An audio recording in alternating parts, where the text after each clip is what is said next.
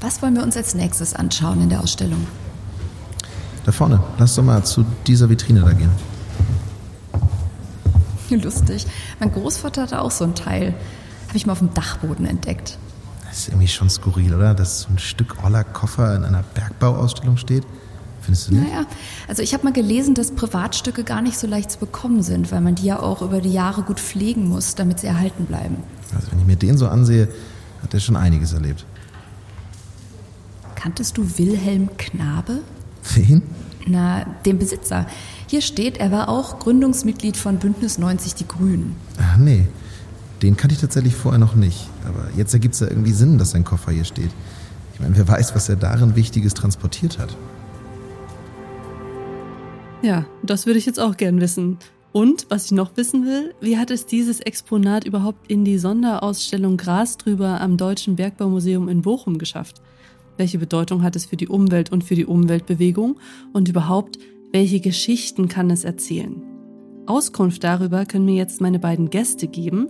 Dr. Martin Baumert ist wissenschaftlicher Mitarbeiter am Deutschen Bergbaumuseum in Bochum und wie ich hörte auch Wilhelm Knabe-Experte und Dr. Michael Fahrenkopf ist Leiter des dortigen Montanhistorischen Dokumentationszentrums. Herzlich willkommen. Fangen wir gleich mal an. Was war das denn, was wir da eben gehört haben? Ja, es war ein Besucher in unserer Sonderausstellung Gras drüber ähm, Bergbau und Umwelt im deutsch-deutschen Vergleich und speziell hat sich die Person den Koffer von Wilhelm Knabe angesehen. Wilhelm Knabe, ein Forstwissenschaftler und ein Gründungsmitglied von Bündnis 90 Die Grünen. Dieser Koffer hat eine sehr große Bedeutung. Er steht symbolisch für den Wissenstransfer von Ost nach West. Deswegen zeigen wir ihn in unserer Sonderausstellung. Und wiederum Wilhelm Knabe ist dann eine sehr zentrale Person. Okay, jetzt muss ich natürlich nochmal nachhaken. Also, mhm. wer war denn dieser Wilhelm Knabe und warum ist der so bedeutend? Ja, Wilhelm Knabe, eine wirklich spannende Person der deutsch-deutschen Umweltgeschichte, geboren 1923 in Arnsdorf bei Dresden, gestorben 2021 in Mülheim im Ruhrgebiet und dazwischen liegen wirklich verschiedene Schichten an spannenden Geschichten. Also er hat 1946 in Tarant als der erste Nachkriegsjahrgang äh, Forstwissenschaft studiert. Ihm war dann ähm, nicht möglich, als Forstamtsleiter zu arbeiten aus politischen Gründen, weil er schon eine Umweltaktion gestartet hatte und das war den Machthabern in der sich formierenden DDR natürlich nicht so recht. Und danach hat er eine Doktorarbeit geschrieben und das ist der Grund, wieso wir ihn hauptsächlich zeigen. Er hat sich nämlich als erster weltweit ein Verfahren entwickelt, wie man die sterilen Mondlandschaften, die der Braunkohlenbergbau in der Lausitz hinterlassen hat, wieder aufbereiten kann, dass sie wieder in Wert gesetzt werden können, dass sie bepflanzt werden können. Danach vielleicht, und das ist halt der Punkt, ist er in den Westen geflohen. Dieser Koffer, mit dem er wissenschaftliche Unterlagen hinüber geschmuggelt hat, hat ihm im Endeffekt ermöglicht, seine Karriere fortzusetzen, internationaler Experte für Rekultivierung zu werden. Und dann, nachdem er wieder nach Deutschland gekommen ist, hat er sich quasi mit seiner Partei, der CDU, er war schon in der DDR Mitglied der CDU, ähm, ja nicht mehr so identifiziert, weil sich die CDU mehr und mehr von dem konservativen Gedanken des Umweltschutzes entfernt hat, eher wirtschaftsliberal geworden ist und er dann der Partei ausgetreten ist und schlussendlich Mitglied der Grünen geworden ist oder Gründungsmitglied der Grünen und eins der allerersten Bundestagsmitglieder. Vielleicht auch noch mal eine Sache, die ähm, er hat auch auf Westdeutschland ähm, zurückgewirkt mit seinen Forschungen.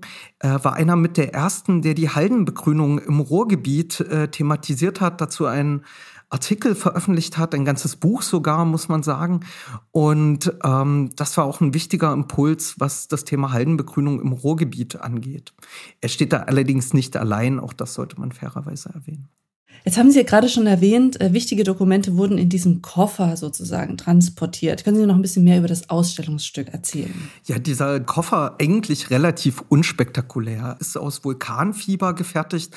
Vulkanfieber ist im Endeffekt ein früher ja, Kunststoff, der ist auch beschriftet. Und die Beschriftung ist durchaus spannend, weil da steht nicht Knabe, sondern da steht Kretschmer. Und eine Adresse, und zwar Kirschau. Kirschau, ein Ort, der ist wahrscheinlich kaum jemandem in Deutschland bekannt. Allerdings, ich kenne den sehr gut persönlich und da sind wir auch mal auf einer spannenden Ebene. Ich arbeite ja in Bochum, ich bin aber gebürtig aus der Oberlausitz und Kirschau ist die Nachbargemeinde zu der Gemeinde, in der ich groß geworden bin. Ist vielleicht auch mal spannend, wenn man als Wissenschaftler mal die Möglichkeit hat, dass man sich dem Objekt, zu dem man forscht, äh, räumlich doch sehr nahe ist irgendwie. Also Knabe hat Ricarda Kretschmer geheiratet in Kirschau und in der Kirche, in der sie geheiratet haben, auf dem umliegenden Gottesacker liegen Teile meiner Familie. Insofern ist das wirklich spannend für mich.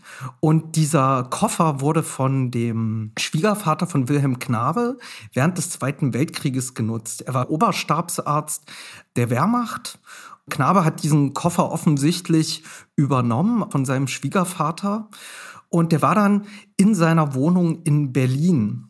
Also das, was man da vielleicht kurz ergänzen kann, also diesen Koffer, den haben wir ja von dem Sohn von Wilhelm Knabe, von Hubertus Knabe, übernehmen können. Jetzt erstmal für die Ausstellung und da sind wir sehr froh drüber. Das ist jetzt nichts Besonderes in Ausstellungszusammenhängen, aber natürlich hat man normalerweise, und das gilt auch für das Deutsche Bergbaumuseum hier in Bochum, wo die Ausstellung ja stattfindet, wir haben ja unheimlich große Sammlungen und so weiter.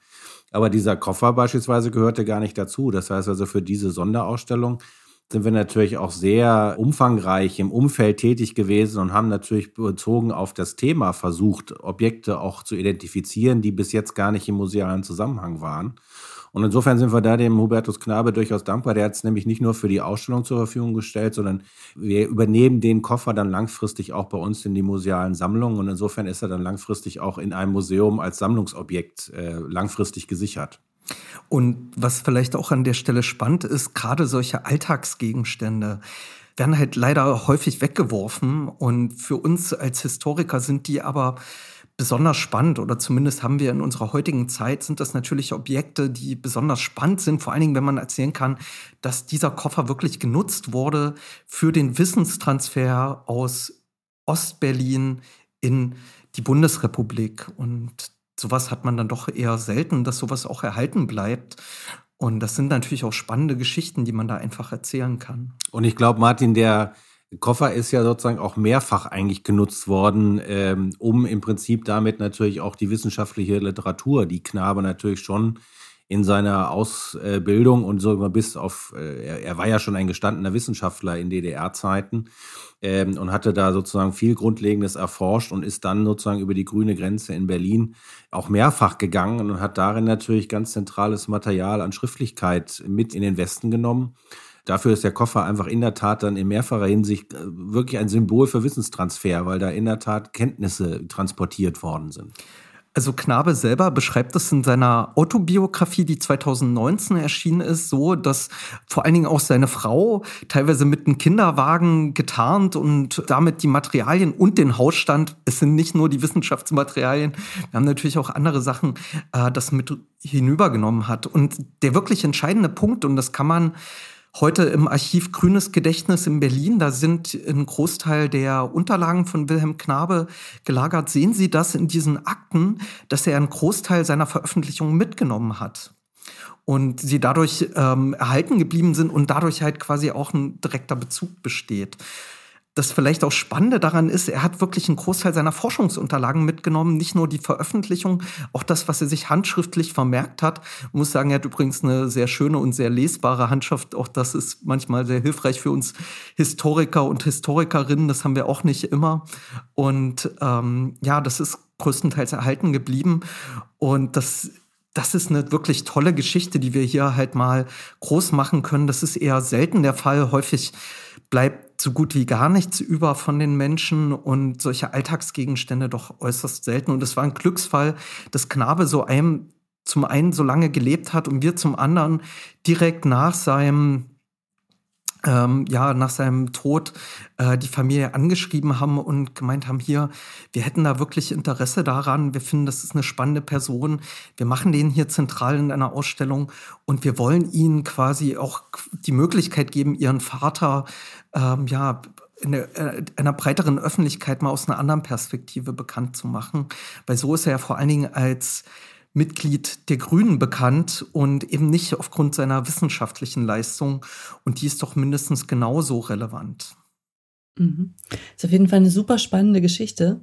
Und ich glaube, dass sich sicher auch an Herrn Knabes Leben sehr viel auch über die deutsche Geschichte erzählen lässt. Ne? Insbesondere über die deutsch-deutsche Geschichte der Nachkriegszeit. Ja, das ist sicher so. Das ist natürlich auch ein ganz großes Thema für diese Ausstellung, die wir jetzt gemacht haben, die sich natürlich in erster Linie eben auf solche Fragen von Bergbau, Rekultivierung und so weiter ja richtet. Aber sie macht es ja vor allen Dingen auch aus einer deutsch-deutschen Vergleichsperspektive. Insofern ist äh, Knabe letztlich ein Beispiel äh, auch da, dass äh, wir ein Stück weit natürlich heute in der Situation sind, wo wir, glaube ich, auch gerade Blicke auf DDR-Geschichte heute eben zum Teil auch korrigieren müssen. Das ist auch ein Anspruch dieser Ausstellung.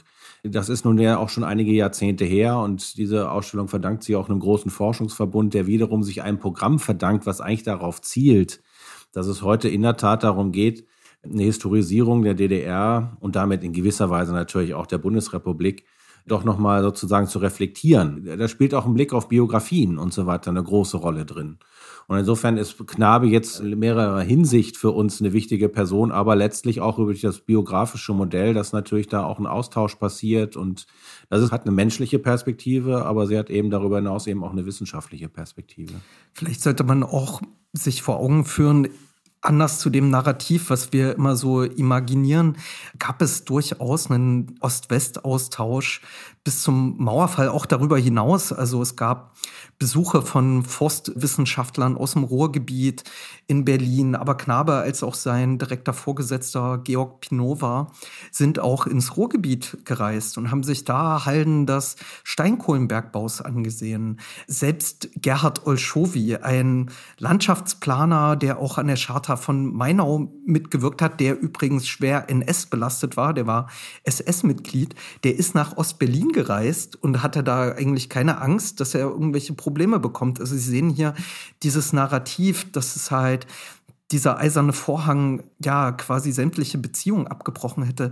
Das kann man eigentlich so nicht stehen lassen. Wir sind ein Forschungsverbund, der halt auch ein Ost-West-Forschungsverbund ist. Also wir haben einen Standort hier am Deutschen Bergbaumuseum in Bochum, dann die Bergische Universität Wuppertal und dann forscht eine Kollegin in Freiberg in Sachsen ebenfalls zur Wismut. Also so heißen, wir sind ein Forschungsverbund Ostdeutsche und Westdeutsche und da gab es am 9. November 2019 hatten wir ein Treffen in Bochum. Es war unser erstes erster wirklich größeres Verbundtreffen und einer unserer Kollegen hatte, weil es ja das Datum 30 Jahre Mauerfall war, fragte er mich, ob ich denn ein Originalstück Berliner Mauer haben will, weil er ist damals in diesem 9.11.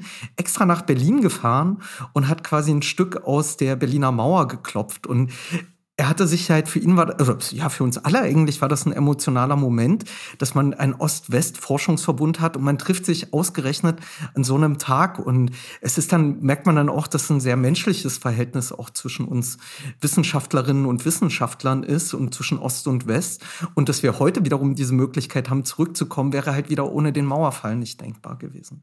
Ja, Bergbau ist ja in Ost und West ein wichtiges Thema gewesen. Ne? Also ich meine, es ging den Entscheiderinnen zu Zeiten des Kalten Krieges ja vor allem um eine unabhängige Energiesicherung, um eine Wohlstandssicherung. Dafür wurden ja wirklich Unmengen an Bodenschätzen auf beiden Seiten des Eisernen Vorhangs gehoben und oft auch auf Kosten der Bevölkerung. Können Sie denn die politischen Entscheidungen von damals mal für mich einordnen? Also wie muss man das heute betrachten? Was wir jetzt so ein bisschen fokussieren gerade, sind wir natürlich bei einem Energierohstoff. Also wir haben jetzt viel über Knabe und im Grunde sozusagen äh, Lausitz, da sind wir bei der Braunkohle. Was wir natürlich mit vergleichen in dieser Ausstellung wäre der andere fossile Energieträger, wäre die Steinkohle, deswegen hier auch das Ruhrgebiet. Und insofern ist vielleicht sozusagen der Blick erstmal ganz zentral auf diesen fossilen Energieträger Kohle ähm, als solches wichtig. Und da muss man schlicht sagen, ähm, in der unmittelbaren Nachkriegszeit äh, zur Bewältigung sozusagen der Kriegsfolgen galt sowohl auf DDR-Seite wie auch auf westdeutscher, also späterer bundesrepublikanischer Seite, dass man ohne den Energierohstoff Kohle sozusagen den Wiederaufbau, den hätte man gar nicht leisten können. Das heißt also insofern, es gab eigentlich auch keine Alternative zu diesem fossilen Energieträger erstmal. Der entscheidende Unterschied war, dass man dann eben die DDR das stark auf Braunkohle machen musste, weil da einfach keine äh, ausreichenden Steinkohlelagerstätten in dem, was dann das Gebiet der DDR war, äh, verblieben waren, während das im westdeutschen Raum äh, eben anders war. Da verblieb ja insbesondere das Ruhrgebiet, was schon äh, in der gesamtdeutschen Geschichte bis 45 äh, ohnehin sozusagen natürlich das zentrale Montanrevier gewesen war. Ähm, also insofern aber, und das wäre wichtig, also die, die Kohle als äh, einfach äh, fossile Grundlage, äh, die war im Grunde unverzichtbar, um den Wiederaufbau zu leisten. Das ist auch in der Tat jetzt ein bisschen in dem Unterschied, den ich gerade von der, äh, von, vom Rohstoff her äh, spezifiziert habe, aber die auch ein Teil der gemeinsamen Geschichte, muss man ganz ehrlich sagen.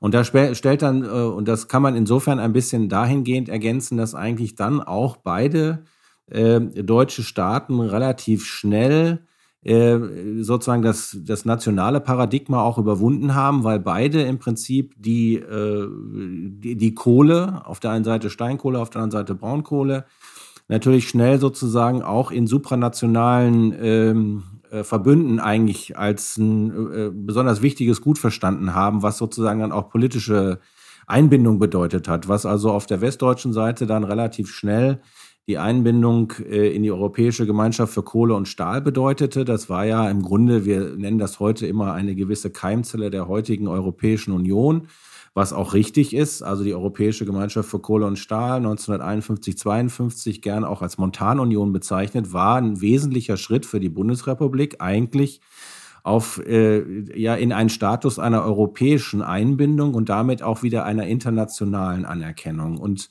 ähm, für die Braunkohle in der DDR war sozusagen natürlich auch äh, das vergleichbar mit dem äh, Rat für gemeinsame Wirtschaftshilfe. Also es geht schnell sozusagen um supranationale Einbindung, die dann auf das verweisen, was natürlich Teil dieser deutsch-deutschen Geschichte bis 1989 ist, nämlich die Einbindung in große äh, globale Machtverbünde, die sozusagen wir heute als den Kalten Krieg bezeichnen. Ne? So, und insofern ähm, vielleicht, das, das ist halt ganz wichtig, äh, mit dem wir uns sozusagen als solches in der Ausstellung natürlich dann auch immer beschäftigen, wenn es um Fragen einer deutsch-deutschen Perspektive geht. Also ähm, ich glaube, Sie haben ja gefragt, was bedeutet das für die Menschen? Also insofern, das ist ambivalent, was es für die Menschen bedeutet hat. Auf der einen Seite ist, glaube ich, unverzichtbar gewesen, diese äh, beide deutsche Staaten in gewisser Weise erstmal wieder aufzubauen. Systeme als solches äh, zu errichten, in denen Menschen in gewisser Weise erstmal überhaupt auch wieder leben konnten, anders als in einer unmittelbaren Nachkriegszeit, so muss man das sagen.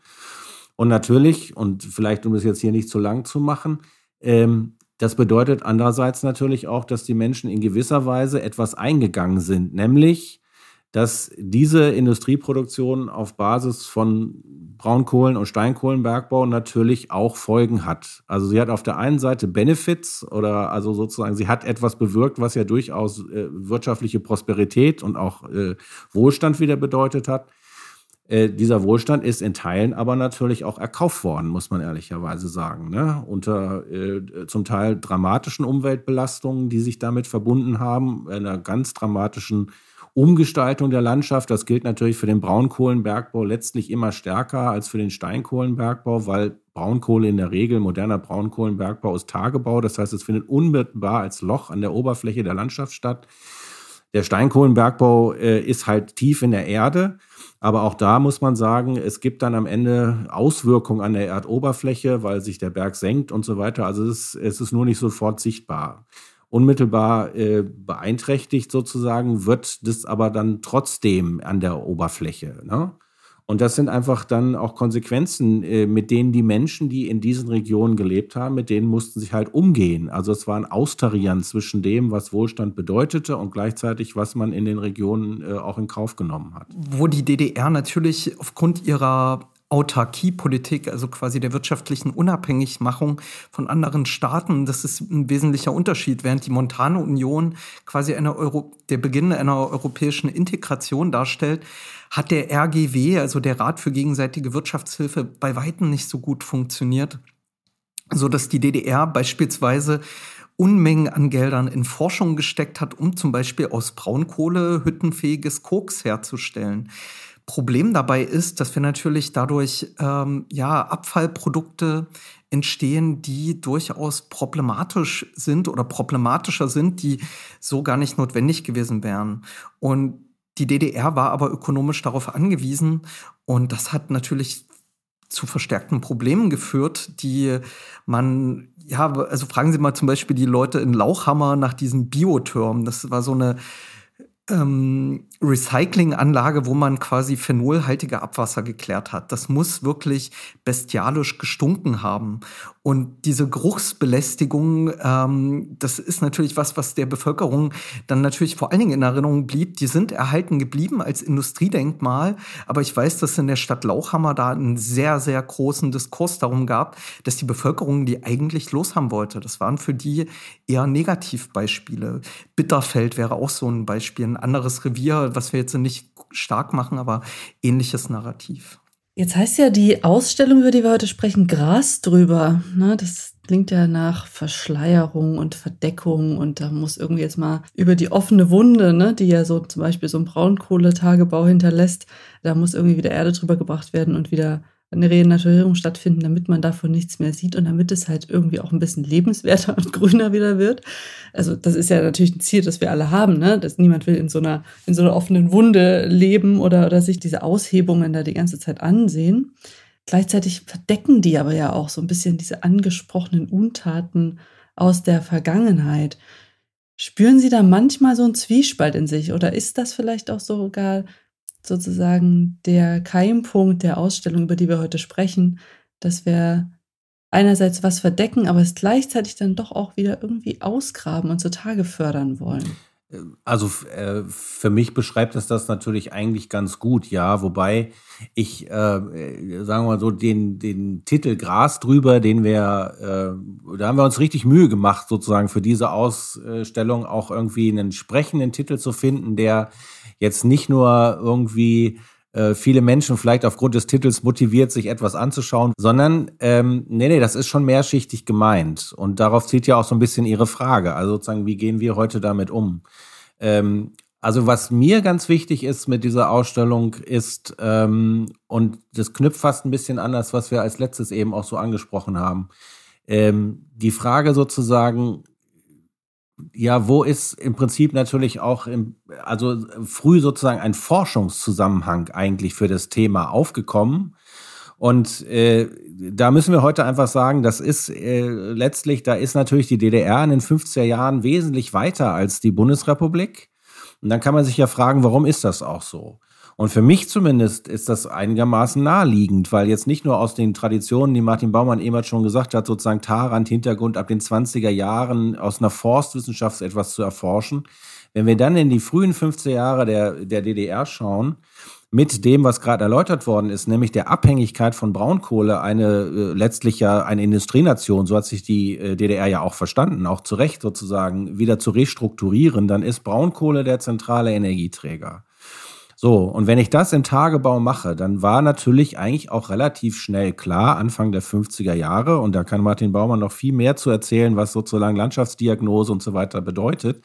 Aber erstmal das Faktum als solches hat bedeutet, dass man Anfang der 50er Jahre natürlich ein Gefühl dafür hatte, was man diesem Raum der DDR antun wird, in den nächsten Jahren, um Industrieproduktion als Industrienation der DDR in den nächsten Jahren auf Basis dieses äh, Rohstoffes zu machen. Und dann wusste man, wie, wie viel Flächen oder Flächen man dafür für die Braunkohle, für den Bergbau nutzen muss. Und das hat relativ früh getriggert, in meinem Verständnis, äh, natürlich auch einen, eigentlich einen rationellen Umgang, einen wissenschaftlichen Umgang damit, sozusagen, okay, was bedeutet das für uns, wenn wir das irgendwann natürlich eigentlich äh, heilen müssen, weil das ist eine Notwendigkeit im Bergbau. Sie können, weil Sie gerade gesagt haben, ja, wir wollen ja nicht so sehr an den Löchern leben. Eigentlich müssen Sie, um das verantwortlich zu betreiben, irgendwann müssen Sie diese Löcher, Sie müssen die renaturieren, weil ansonsten hätten Sie da riesengroße Gefährdungspotenziale. In Teilen haben wir das heute noch. Es gibt so Phänomene wie Böschungs- Abrutschungen und so weiter und so fort. Das wird natürlich heute alles kontrolliert. Das ist immer noch Teil der Geschichte, auch eines sehr umfänglichen Renaturierungsprozesses. Da sind einfach Gefahren drin. Da gibt es auch dann Unglücke. Nachterstedt sind so Beispiele und so weiter, wo dann mal irgendwelche Häuser dann abrutschen und so weiter. Das, was man natürlich vermeiden will. Und das geht nur, wenn ich mich am Ende darum kümmere. So, Das ist mir erstmal wichtig, das vielleicht noch mal ein bisschen hier zu sagen, dass also vor allen Dingen in meinem Verständnis Gras drüber im Prinzip erstmal auch heißt, Gras drüber ist am Ende ein hochkomplexer Vorgang. Ähm, bedeutet hohe wissenschaftliches Verständnis, bedeutet eine ganze Industrie, die sich heute in dem Wandel, in dem wir uns in Gesamtdeutschland sozusagen ja immer weiter entfernen von Bergbaubereichen, die wir über Jahrzehnte, Jahrhunderte äh, getan haben, sozusagen heute, aber sie so im Nachbergbau zu pflegen, dass das weiterhin auch äh, lebensfähige ehemalige Bergbauregionen bleiben. Da leben Menschen, die müssen da auch weiterleben, die müssen da auch sozusagen weiter existieren. Und das Ziel kann auch nicht allein sozusagen nur der Wald sein. Weil wir werden uns ja als Menschen, als äh, die, die wir mit unseren Bedürfnissen von heute auch in lebensfähigen Regionen, die dann auch wirtschaftlich lebensfähig sein müssen, ähm, ja nicht sozusagen vorstellen können, dass wir alle sozusagen nur äh, durch den Wald spazieren. Dann würde das nicht funktionieren. Insofern müssen wir Gemeinwesen sozusagen in die Zukunft tragen. Und insofern braucht, äh, und deswegen ist mir auch der Begriff des Nachbergbaus so wichtig, der nämlich sozusagen Rekultivierung und so weiter dann mit einschließt, dass das heute ein sehr komplexes Feld zwischen wissenschaftlichem Verständnis, ähm, auch der Ansiedlung von äh, Wissenschaft in den Regionen der Nachbergbauregion ist ein ganz wichtiger Faktor, den wir auch in der Ausstellung mit äh, tangieren, ähm, äh, ist, der am Ende im Prinzip ähm, Gras drüber äh, im erfolgreichen Sinne nur dann ermöglicht, wenn das ein ganz komplexer Vorgang ist. Und der verdeckt sozusagen natürlich am Ende etwas, was da vorher gewesen ist. Und dann kämen wir sozusagen an den Ausgangspunkt zurück. Ähm, das ist natürlich für uns heute auch in der Ausstellung wichtig und deswegen steigen wir da auch so ein. Ne? Wir zeigen ganz am Anfang einfach Bilder von renaturierten Landschaften. Wenn Sie nicht wissen, dass das im Zweifelsfall vorher eine Bergbauregion gewesen ist, dann würden Sie und würden da jetzt unkommentiert durchlaufen, dann würden Sie das auch kaum erkennen. In der Tat, so ist das. Und das aber zahlt am Ende, und das spielt für uns auch eine große Rolle, wie geht das denn mit den Menschen, die da jetzt schon über Jahrzehnte leben? Die haben natürlich eine identitäre Prägung durch den Bergbau. Und da gibt es auch einen identitären Anker. Sozusagen auch die, die tragen das heute mit sich rum und das sind auch Werte, die sie äh, in sich tragen, seien sie familiärer Natur oder wie auch immer. Ne? Also sozusagen, es gibt einen identitären Kern. Und der würde ja auch nicht eingelöst dafür, dass sie im Prinzip jetzt wie in einer fremden Landschaft leben, die sozusagen irgendwie nur schön aussieht oder sowas, sondern das muss ja irgendwie alles ausgeglichen werden. Und dies, das sind für mich die verschiedenen Schichten sozusagen, die sich heute eigentlich in diesen Regionen gesellschaftlich auch abbilden, ohne dass sie manchmal überhaupt so sichtbar sind. Und das war für mich immer ein großer Antrieb äh, in dieser Ausstellung Gras drüber mit dieser Multiperspektiv und wenn Sie wollen, mit dieser Mehrschichtigkeit einfach umzugehen und das auch zu plausibilisieren oder beziehungsweise den Menschen zu zeigen, wenn es auch erstmal in einer Ausstellung ist. Aber wenn Sie dann später durch die Wismut, ehemaligen Wismutgebiete fahren oder wenn Sie heute in die Lausitz fahren und stehen an irgendeinem dieser Seen und sehen die Ergebnisse der IBA Fürstbücklerland und, und so weiter, dann haben Sie im Idealfall ähm, sozusagen ein Gefühl dafür, warum das heute so aussieht. Und das wäre schön, wenn die Ausstellung das äh, bewirkt bei den Menschen. Vielleicht auch da noch eine ganz kleine Ergänzung und zwar der Koffer von Knabe, der steht in einem Bereich, der nennt sich kein Zurück zur Natur. So heißen dieses Narrativ von Gras drüber. Brechen wir halt auch ein Stück weit dahingehend, dass wir sagen, diese Bergbaulandschaften, das sind quasi nicht diese Kulturlandschaften, die da vorher mal waren. Das sind andere Landschaften mit anderen Nutzungs, Möglichkeiten. Und das machen wir halt wirklich stark, dass wir halt sagen, das ist nicht quasi das, was da vorher mal war. Das ist natürlich was anderes. Und natürlich verändert sich das. Aber wir müssen natürlich als Gesellschaft irgendwie damit umgehen. Wir haben halt, der Bergbau hinterlässt sonst Ödländereien, und das ist natürlich auch aufgrund von gesellschaftlichen Druck in einer Demokratie so nicht hinnehmbar. Aber selbst im Sozialismus hatte man ja auch ein anderes eigentliches Verständnis. Man sah vor allen Dingen in dem Beginn Umweltschädigung als Folge des Kapitalismus. Und selbst in solchen Gesellschaften ist quasi ein gewisser Druck da, dass man damit umgehen muss. Weil sonst erregt das natürlich in der Öffentlichkeit ähm, Zwietracht, wird für Probleme sorgen und wenn nicht, er, erzeugt es einfach politischen Druck auf die Entscheidungsträger. Und genau das versuchen wir halt in diesem Bereich halt auch darzustellen und halt mal mit diesem Narrativ zu brechen. Ähm, ja, mit dem, was die Leute das halt, was wir am Anfang ja aufmachen, von wegen wunderschöne Natur. Ja, nee, eigentlich nicht. Also würden Sie ich vereinfache jetzt mal ganz kurz, ne? Würden Sie sagen, dass es auch ein Anliegen ist, gerade der Ausstellung Gras drüber, diese Schichten abzutragen und dann nochmal einzeln jeweils für sich deutlich zu machen? Also sowas wie eben diese politische Dimension, die soziale Dimension von Bergbau, die historische Dimension von Bergbau. Das heißt, wir gehen eigentlich unter die Grasnarbe, ne? Gucken uns alles ganz genau an. Und wenn wir dann im Endeffekt als Besucher uns umfassend haben abholen lassen, dann können wir rausgehen und sagen, okay, ich habe jetzt unter die Narbe geschaut. Was ist das? Sie nicken hier schon, ich sehe es. Ich, also für mich trifft es das sehr gut, Frau Becker. Also äh, muss ich wirklich sagen. Und auch deswegen, weil ähm, wir ja für diese Ausstellung auch mit einem renommierten Gestaltungsbüro zusammengearbeitet haben, GFG, also Gruppe für Gestaltung in Bremen. Ähm, und es ist ja dann in solchen äh, größeren Ausstellungsprojekten heute immer so, dass sich natürlich erstmal Wissenschaftler etwas erdenken die das Thema von der wissenschaftlichen Seite gut kennen und so weiter, die suchen sich dann auch ihre Objekte aus, die erzeugen erstmal eigentlich ein wissenschaftliches Narrativ dafür. Und warum komme ich jetzt auf GFG? In dem Moment, wo man dann mit den Szenografen zusammenarbeitet, erschließen die sich sozusagen eigentlich dieses, dieses gedachte wissenschaftliche Narrativ ja nochmal neu. Und da ist genau so ein Punkt, den Sie jetzt gerade formuliert haben, der ist in meinem Verständnis genau auch mit GFG passiert. Die haben im Prinzip gesagt, so nach dem Motto, wie verstehen wir dieses komplexe Thema, weil das muss man ehrlicherweise sagen, es ist ein sehr komplexes Thema und es zeigt, glaube ich, auch unser Gespräch heute, über wie viel Schichten wir eigentlich sprechen, was wir auch da, was wir als Wissenschaftler eigentlich alles transportieren möchten mit dieser Ausstellung. Aber das muss ja irgendwie auch in einer Ausstellung, die am Ende 800 Quadratmeter zur Verfügung hat, was jetzt nicht gerade wenig ist, aber jetzt irgendwie trotzdem ein begrenzter Raum bei knapp 750, 800 Objekten, die wir haben. Ähm, also ist eine, für einen Gestalter ist das eine große Herausforderung gewesen. Und die haben sich genau, glaube ich, mit diesem Gedankenmodell dem genähert. Die haben genau ähm, mit diesem Begriff Gras drüber so gespielt, dass sie eigentlich so vorgegangen sind, dass sie gesagt haben, ja, wir deswegen beginnt die Ausstellung eigentlich auch erstmal mit der Ansicht von der jetzigen Situation. Wir stehen eigentlich über der Grasnarbe. Und je weiter man dann durch die Ausstellung geht, hat man die Chance, unter diese Grasnarbe zu schauen. Und Sie haben das gerade eben für mich sehr plausibel gesagt. Also es gibt dann unterschiedliche Perspektiven. Ne? Also man muss ein bisschen den Bergbau als solches erklären, um überhaupt zu verstehen, was können denn dann Umweltauswirkungen sein? Dann haben wir das sehr bewusst auf die Menschen bezogen. Einmal die, die direkt da drin arbeiten, dann die aber auch in der Montanregion leben. Das sind dann unterschiedliche Skalierungen, wie die zum Beispiel von Staub, oder auch Lärm und so weiter tangiert werden, aber es sind alles Auswirkungen, die spezifisch sind.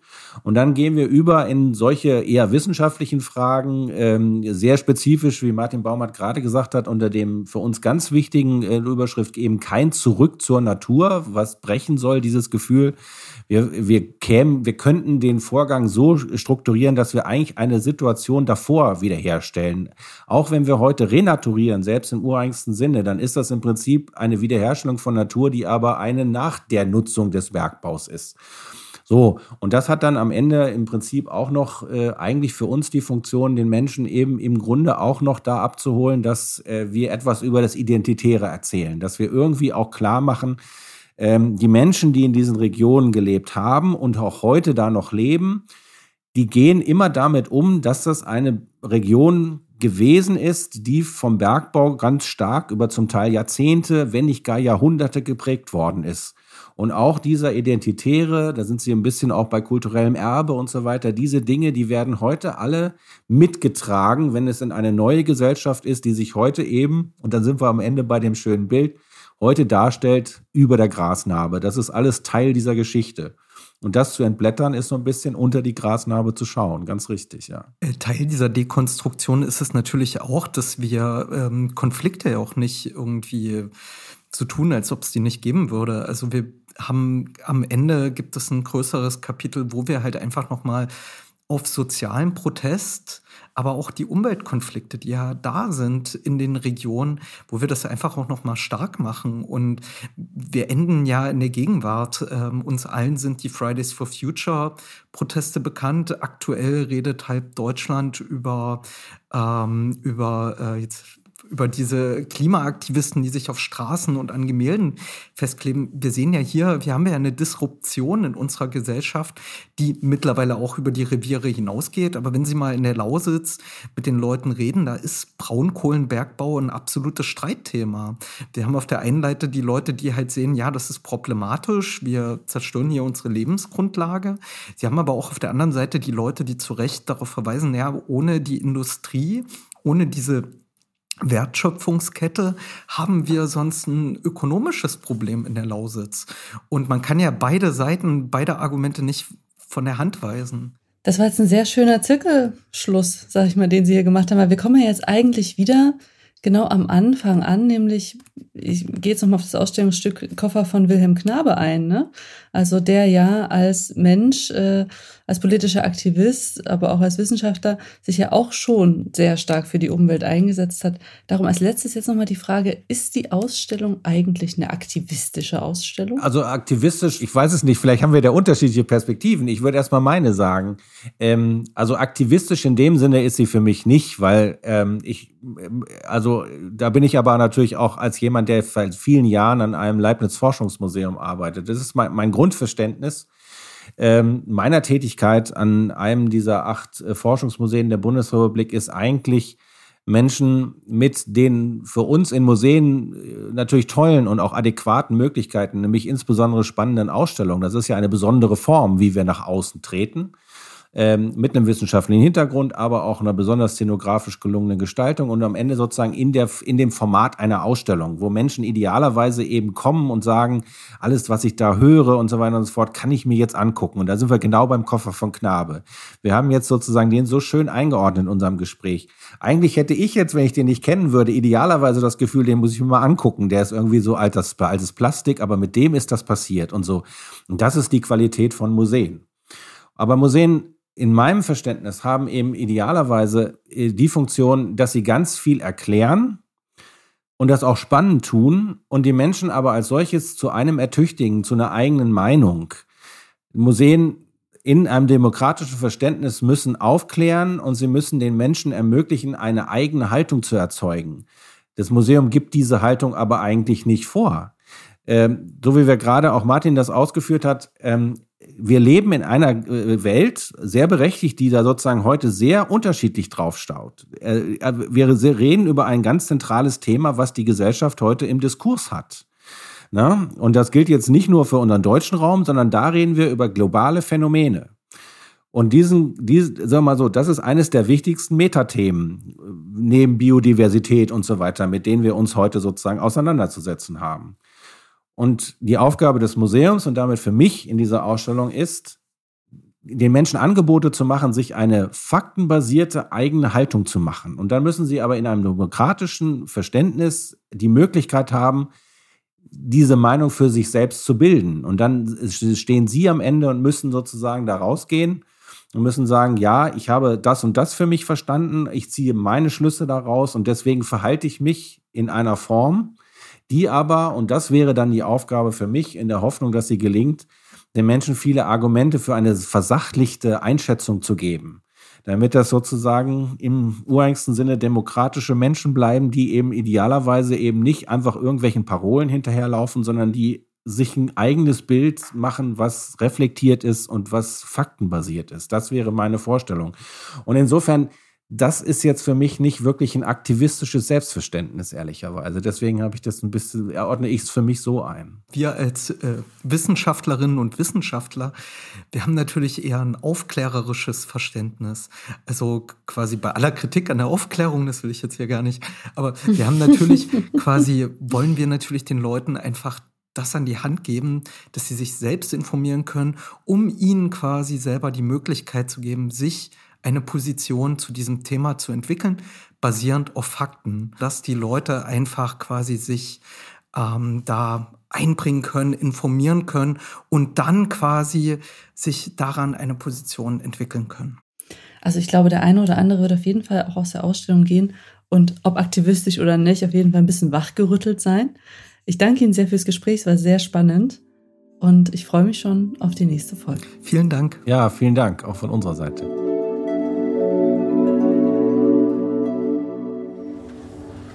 Jetzt haben wir ja schon ganz schön viel erfahren. Ich mag, dass die Ausstellung so viele Perspektiven abbildet. Lass uns doch bitte nochmal zum Anfang gehen. Da hingen so tolle Kunstwerke.